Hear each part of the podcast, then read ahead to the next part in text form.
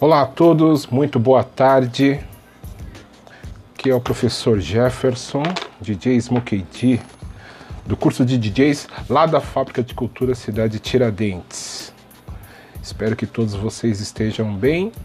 A gente está aqui hoje, né, para falar e mandando para vocês é mais um podcast, um podcast que também funciona como um prefácio, né, um, um resumo aí para aquilo que ainda vocês vão pesquisar, porque, né, como o professor sempre diz, a pesquisa é muito importante na vida do DJ. Não só do DJ, né, mas de todo mundo.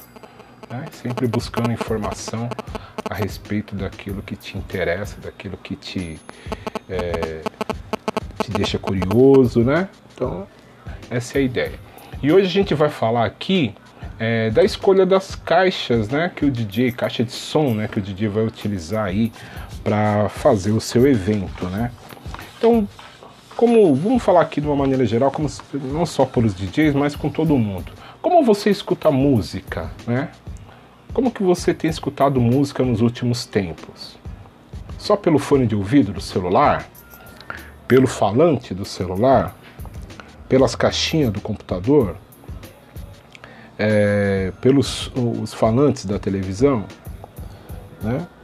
E, e, se você consegue ouvir em todas essas situações, você percebe, né, que existe uma diferença, né? Mesmo, principalmente nas é, caixinha do computador, falante da televisão. Né? Ah, não, professor, eu tenho um aparelho de som em casa, tem é, duas caixinhas lá bem legal, tal, consigo ouvir os graves e tal. Beleza. Mas pro DJ, né, pro DJ, por exemplo, que vai tem ideia de é, montar um setup, que é o, é o, nome que a gente dá ao equipamento, ao conjunto né, de equipamentos do DJ, né, ao setup. Então, se ele quer incluir no setup dele é, um, as caixas de som, então ele precisa ter é, informações a respeito de qual tipo de caixa né, ele vai é, querer ou poder até utilizar. Então, assim, aí você fala, como assim, professor? Qual, como assim tipos de caixa? Existem tipos de caixa? Sim.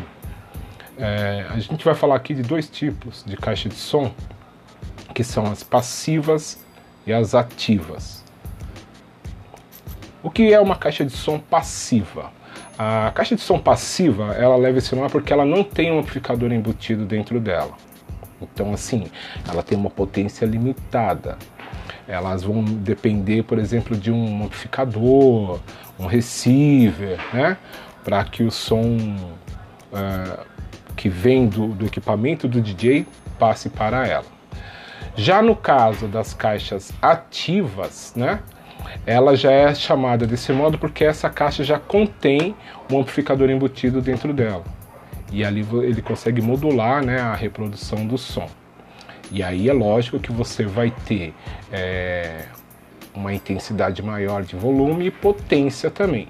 E outra coisa, né, você vai é, poder buscar para qual tipo de evento você pretende se envolver, né, trabalhar porque para cada tipo de evento é um tipo de caixa.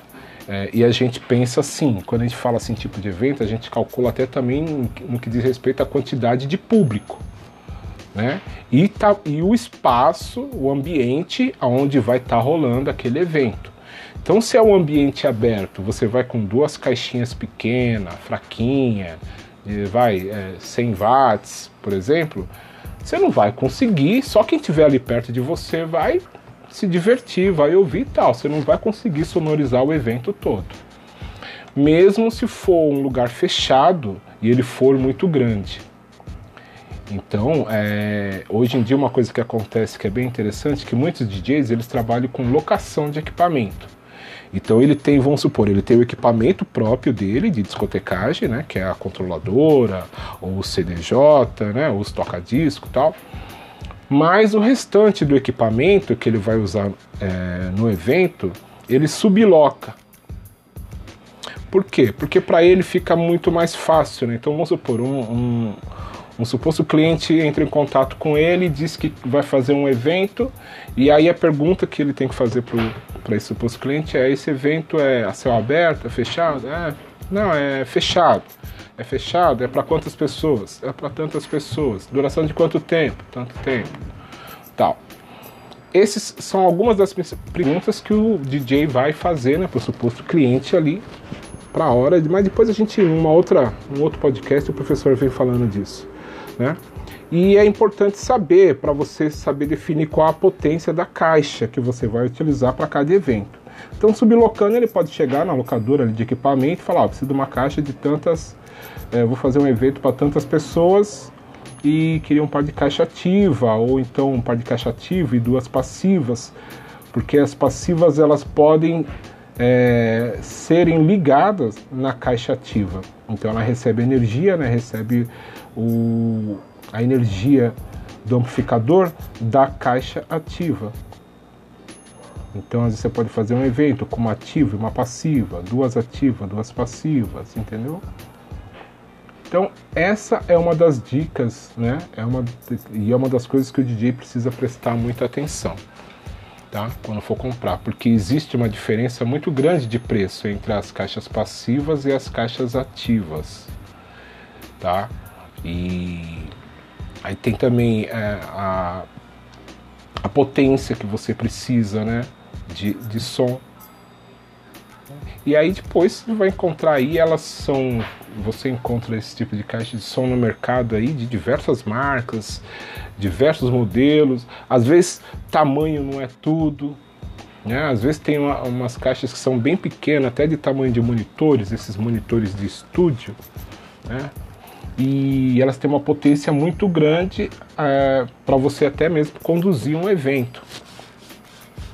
Mas precisa saber todos os detalhes. Ela pode, quanto tempo você vai ficar ligada, né? Quanto tempo, que, que altura você vai ficar mantendo o volume do som e tudo mais ok?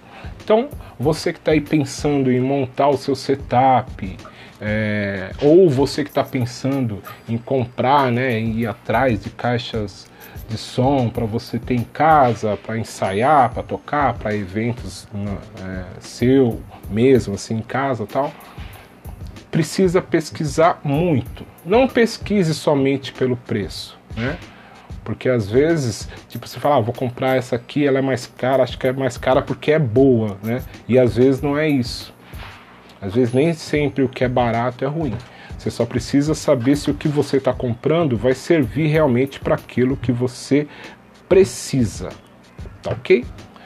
Então, a dica de hoje é essa: pesquisem a respeito das caixas ativas, das caixas passivas, né?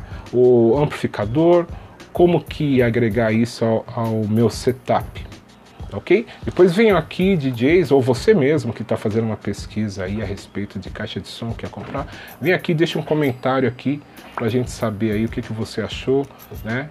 É, da caixa que você adquiriu ou se você já tem, vem aqui, deixa aqui os comentários, fala um pouquinho desse equipamento, né? Dessa parte do equipamento que você tem aí, que são as suas caixas, tá legal? Um grande abraço, um grande beijo a todos, mais uma ótima semana, um ótimo dia e até o próximo.